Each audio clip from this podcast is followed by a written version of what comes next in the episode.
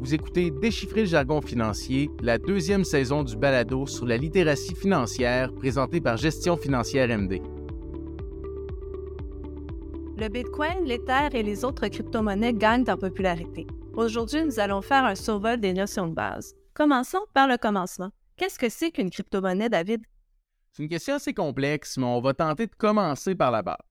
Essentiellement, une crypto-monnaie, c'est une monnaie numérique ou virtuelle. Donc, c'est une autre forme de paiement. En gros, vous pouvez convertir des dollars canadiens, ou toute autre devise émise par un gouvernement, en crypto-monnaie. Puis l'inverse est aussi vrai. Par contre, pour traiter puis sécuriser les opérations, à la place d'être basé sur les infrastructures financières qui existent, les crypto-monnaies, elles, vont utiliser la technologie de la chaîne de blocs, ou ce qu'on appelle le blockchain. Plus simplement, la chaîne de blocs, c'est une base de données informatiques toutes les transactions sont inscrites puis storées dans un registre public mis en ligne. En plus, tout ça, ça s'appuie sur une cryptographie complexe, d'où le terme crypto-monnaie. Pour les monnaies traditionnelles, les échanges, ça se fait de manière physique ou de manière numérique.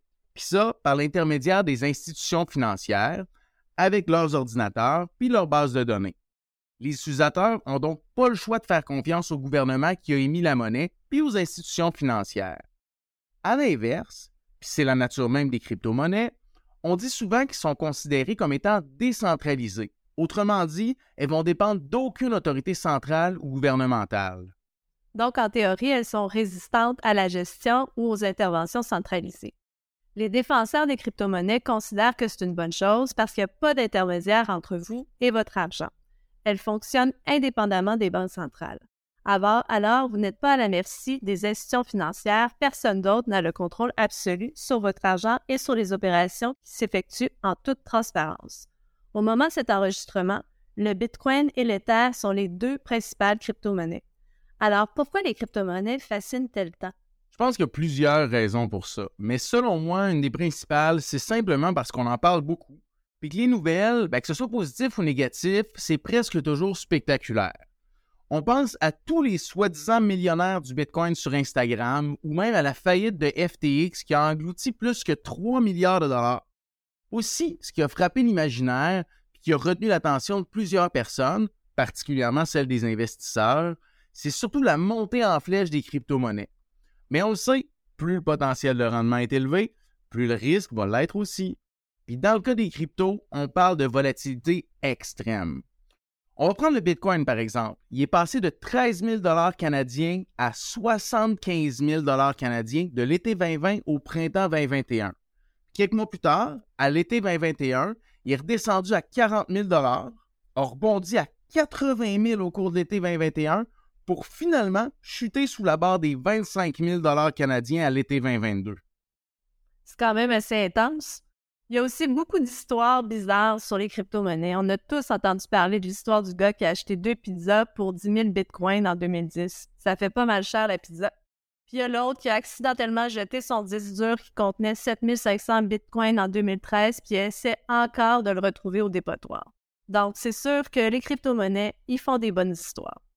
Avec toute cette attention-là, les crypto-monnaies ont gagné en popularité et sont devenues de plus en plus accessibles il y a plus d'opérations de courtage et plus d'échanges, et ça, ça s'est traduit par une plus grande place dans les médias.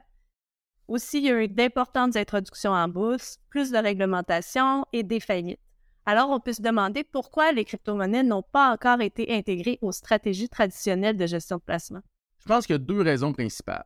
Premièrement, les investisseurs achètent des crypto-monnaies avec l'espoir qu'elles prennent de la valeur, un peu comme quand on se procure des actions. Par contre, pour décider si les actions d'une société valent la peine d'être achetées, on utilise certaines méthodes pour les évaluer, mais on ne peut pas vraiment les appliquer aux crypto-monnaies. Par exemple, avant d'investir, quand on évalue une société, on prend en compte plusieurs choses. Les produits ou services offerts, les méthodes de production, la stratégie de vente, la concurrence, la réaction des consommateurs, les conditions macroéconomiques, puis j'en passe. Sans tous ces renseignements-là, ça devient presque juste de la spéculation. Fait comment on évalue une crypto-monnaie avant de prendre une décision de placement? C'est Warren Buffett qui a déjà dit que la crypto-monnaie, ça produit rien. Donc, en tant qu'actif, elle n'offre aucune valeur distinctive. La deuxième raison, c'est la trop grande volatilité des crypto-monnaies depuis leur début. c'est un bon indicateur qu'il y a encore beaucoup de spéculation. De plus, les stratégies traditionnelles de placement sont des processus que l'on peut reproduire pour obtenir de bons rendements et c'est vraiment difficile de le faire quand il y a beaucoup d'inconnus. Par contre, certaines technologies appuyant les crypto-monnaies se retrouvent déjà probablement dans les portefeuilles de placement traditionnels.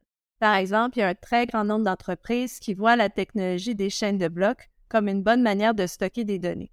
C'est aussi un nouveau moyen de sécuriser et de rendre plus fiables différents scénarios d'opération, et pas seulement ceux qui impliquent des crypto-monnaies. Merci de votre attention. Si vous avez des questions sur les sujets abordés, n'hésitez surtout pas à communiquer avec une conseillère ou un conseiller MD. Vous fassiez ou non affaire avec MD, on est là pour vous aider. Si vous avez aimé le balado, on vous invite à prendre connaissance des autres éléments de contenu sur la littératie financière sur md.ca. Vous allez trouver des billets de blog, des vidéos et beaucoup d'autres choses.